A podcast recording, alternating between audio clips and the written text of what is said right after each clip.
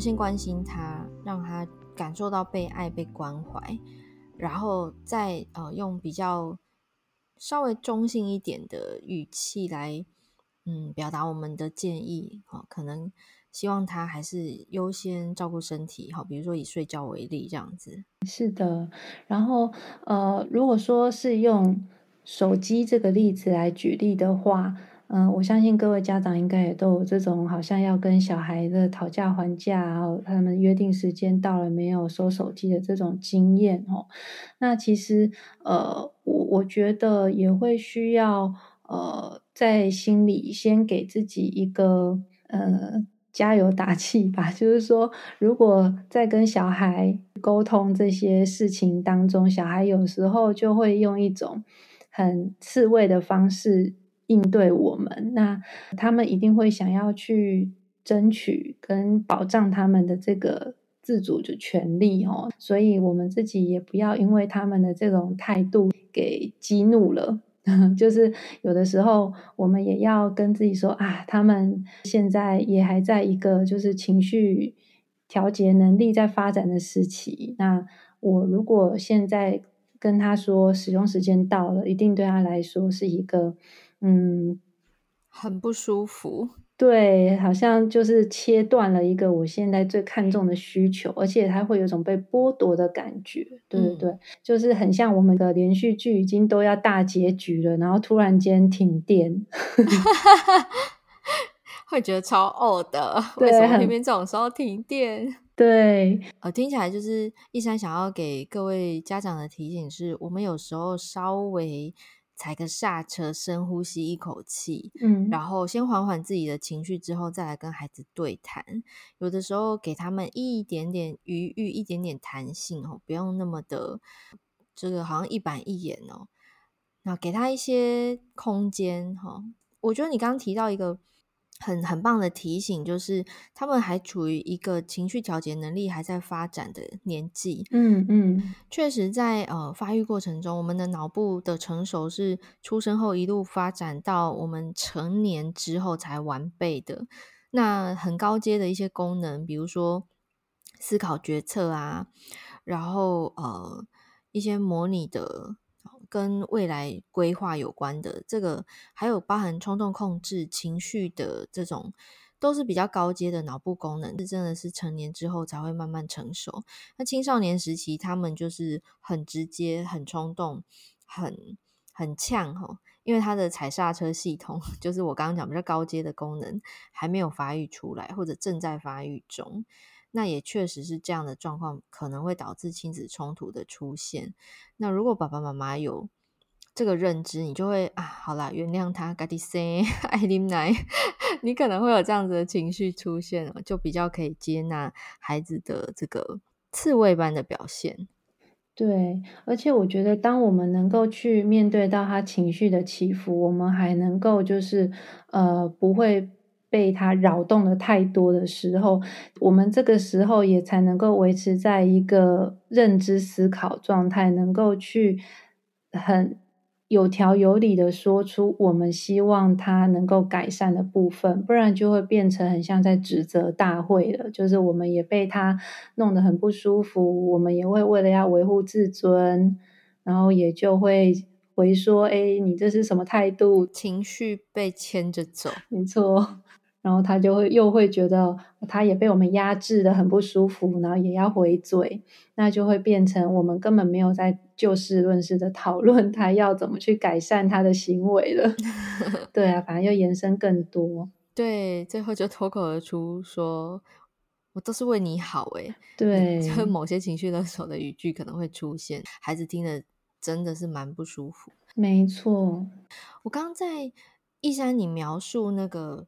对话场景的过程中啊，我突然想起来，就是你刚刚讲那个游戏啊，网络使用这个，嗯嗯，我呃小学那个求学过程读书这件事，嗯嗯嗯，其实我那。时候我不是只 我并不是书呆子，只会读书哦，我会看电视啊，会追追，就是现在的人追剧，我小时候追卡通，嗯，我记得那时候有什么美少女战士，讲这个就透露年龄。有，我也是看这个。哎、欸，对，就看他长大，对，就会固定时间都要守在电视前，然后等着他播出。啊，有时候是配晚餐这样子。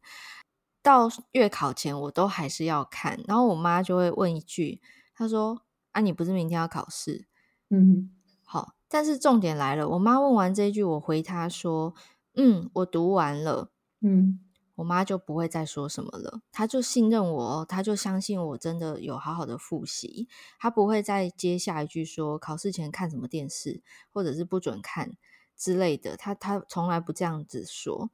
因为她就非常的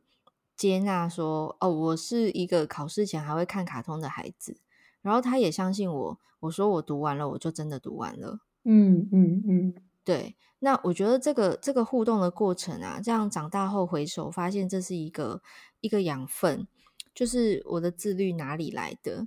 就我妈信任出来的。嗯，因为我爸是完全不管课业的爸爸啦，就是我妈在管。可是我妈管课业的方式，就是你对自己的事情负责，这你的功课，这你的书，你要读就是你的。啊，你不读，我也没办法替你读。我不会替你想什么，想方设法，你学业不好就送去补习什么的。他反倒是觉得说，你不会的就去问老师，你自己想办法。那你真的需要补习，我会让你补习。他的态度是这样，嗯，所以那个信任感是我后来在长大回首的时候，我发现说。天哪！我妈超前部署，就在建立我的在这个学业上的自律性哦。因为说真的，那个时候她跟我爸忙着工作，哪有空管学业，哪有空盯你写功课，就自己来。但我相信这个，这个可能很多现在的家长，搞不好以后万一有一天我当妈了，搞不好我都做不到。可是我觉得，我想要透过这个例子，我想要表达的是，你对孩子的信任，他可以感受到。嗯嗯，就是你没有诉诸言语，可是你行动上直接做出来了，就是不作为，其实也是一种作为。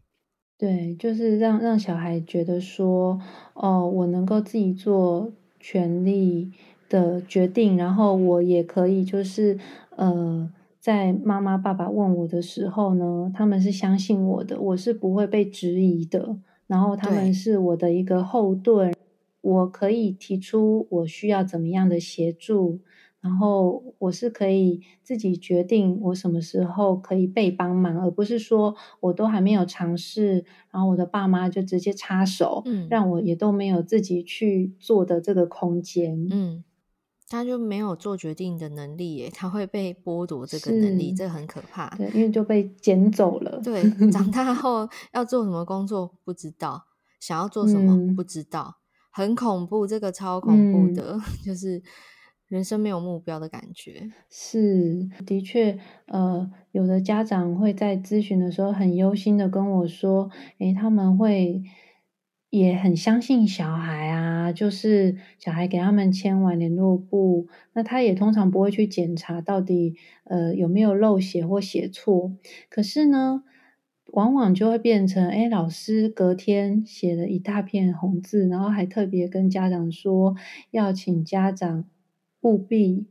哦陪伴小孩看过这个题目的内容哦，检查订正哦。那这个时候家长其实压力就来了，好像仿佛说，哎，我是一个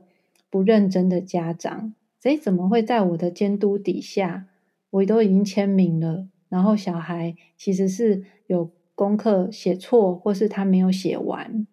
然后这个时候，其实家长对小孩说：“哎，你都写完啦，可是那为什么事后老师跟我说你没有？那你这样其实并不是真的认真的完成了，所以好像也觉得他有点破坏了那个信用。对，所以又会再回到说我是为你好，所以要检查。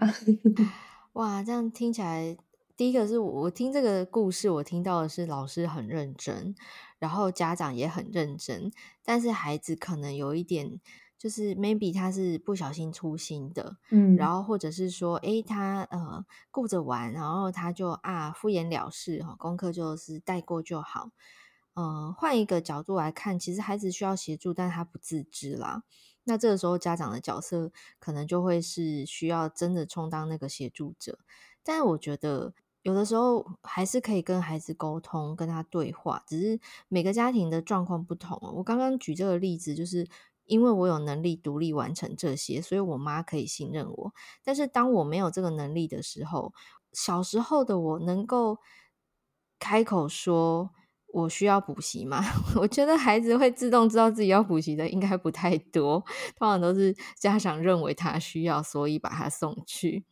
这会是一个难题。嗯，对啊，而且补习是苦差事，又会更晚回家，然后看不到美少女战士。还有一个是我们儿科医生很关心的，就是现在的孩子运动量不足这个问题非常的严重。我在诊间看的很多，是啊、呃，真的很难呢。就是呃，可是啊，我还是想要鼓励各位爸爸妈妈，就是至少假日的时候。可以抽空陪孩子去去户外活动，或者是场室内的运动都好。就你陪着他运动，你你不要在旁边划手机吼，你可以一起下场，比如说一起游泳，或者是一起打球这种的。它一方面是让孩子的身体的健康发展，就是它是基本需求，它不是促进健康，它是人体呃在成长过程中的基本需求。然后第二个是它可以舒压嘛，你也舒压，孩子也舒压，然后顺带培养亲子之间的融洽的机会。你跟他有话聊，共同的话题是运动，诶，这听起来很没有压力吼。共同话题不再是课业啊、成绩啊、考试啊、报告这种。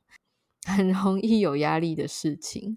还是希望就是说，呃，透过这个就是共同话题有有连结，对不对？嗯，就是因为像我也有一些成人的个案，是，然后他们就会跟我分享到很多童年的这些压力经验，哦，就会说，哎，其实呃，爸妈常常说我是为你好，然后他们跟我说，以前的。努力读书对于未来的成功很重要，可是我不觉得说这会对我的人生带来成功跟快乐，因为我觉得我的童年就已经被毁了。像这样子的，我觉得你这段分享真的太棒了，这 这段直接会收录进来。嗯，因为我刚刚在听这段，我想到的是之前听呃有关翻转教育相关的演讲哦，有一段话我自己印象非常的深刻，就是。当我们认为我们自己是为了孩子好，替他做了各种决定，尤其是学业上的安排的时候，嗯，我们可能忘记一件事情：孩子的未来不是我们的未来。比如说，二十年前，你能够想象你你拿着手机在路上，你就可以处理一堆公事嘛？你就上网处理掉一些工作上的事务。二十年前可能没有，完全没有这种科技存在。所以你无法想象这种事情会发生在二十年后的现在，也就是说，二十年后孩子他长大了，他的未来会用什么样的形态，在他的工作领域也好，或者他的生活场景，那不是现在的我们可以想象得到的。可是我却用我现在的观点跟视野去替他决定他的未来，我认为这样是对他好。呃，在那个演讲里，我听到讲者的意思是说，这样子的想法非常的危险。嗯嗯，呃，就开头我说的那一句话，你没有办法想到你不知道的事，是，所以你不知道二十年后的世界会是什么样的。搞不好人类要跟 AI 一起工作，你的工，你的同事是 AI 而不是人哦，这是有可能的。那或者是说，在家工作的形态，甚至搞不好占了大多数。嗯嗯嗯，你你不会你不会知道，就像小时候国小的社会课本教说，哦，服务业是那个在几零年代之后，台湾服务业开始就是超过工业、超过农业什么的。但我爸妈小时候就是处于农业社会的台湾啊，所以他的成长历程跟我完全是不一样的。那换句话说，一山你整间的这个歌和，他描述的不就是在告诉我们，他小时候被这样对待，他认为那是错的。他长大后发现，那个童年的创伤，他需要也许智商也好，也许各式各样的方式去去修复它，去疗愈它。嗯，那现在难道我们还要这样对待我们的孩子吗？如果当我知道这这是一个不太 OK 的事情的时候，就是这句话“我是为你好”，其实它是有杀伤力的。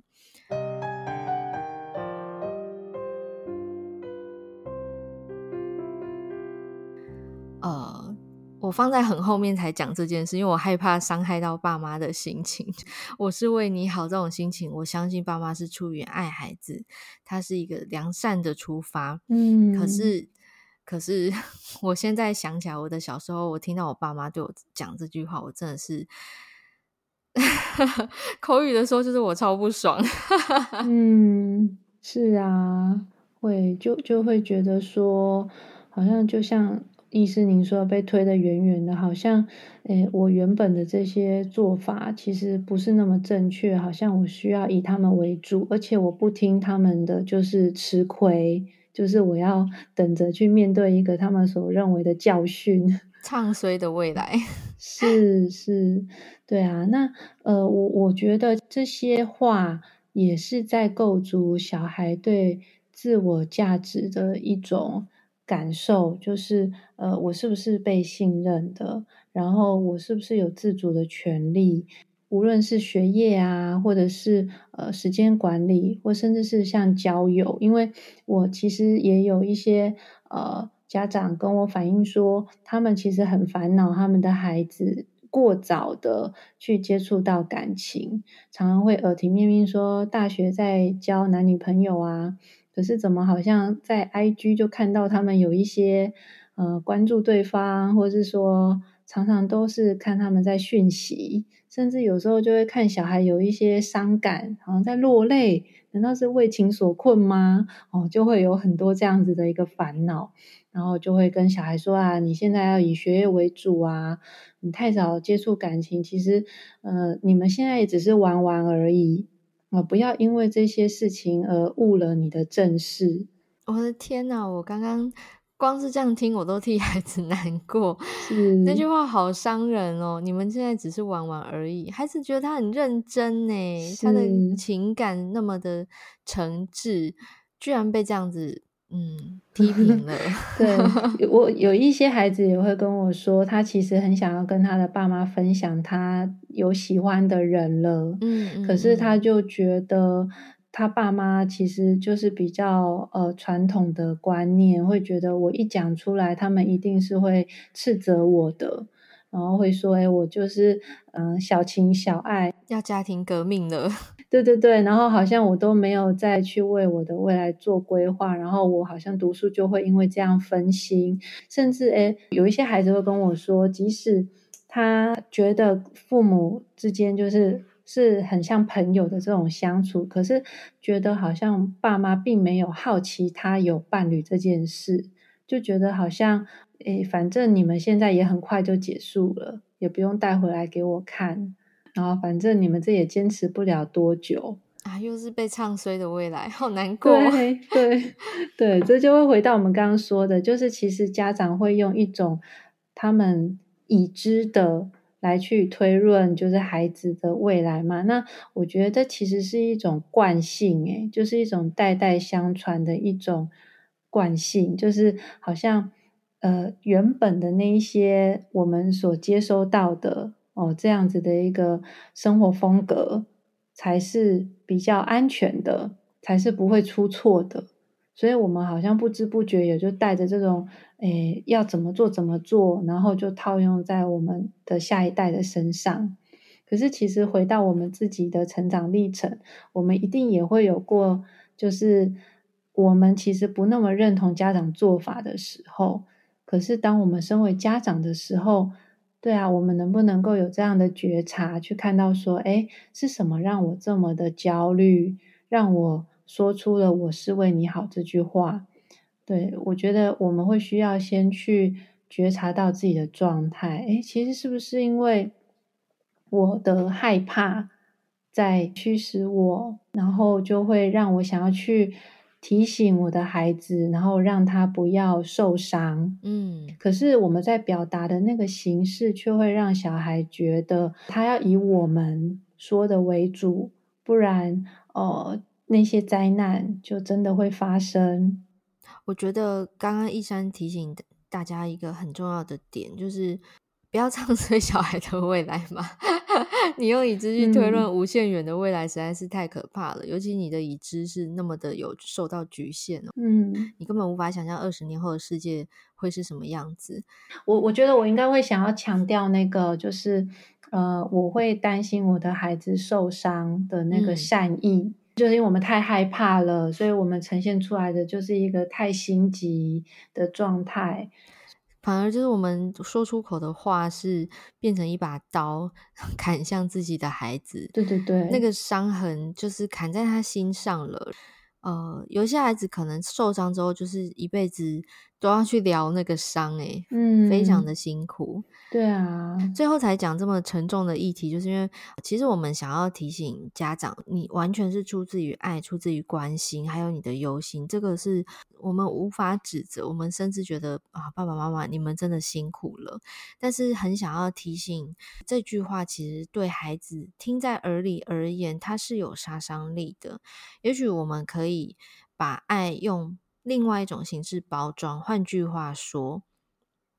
就像刚刚前面举的呃各种例子哦，你可以呈现出来的状态是，你是关怀的，你是温暖的，然后你是跟他站在同一个。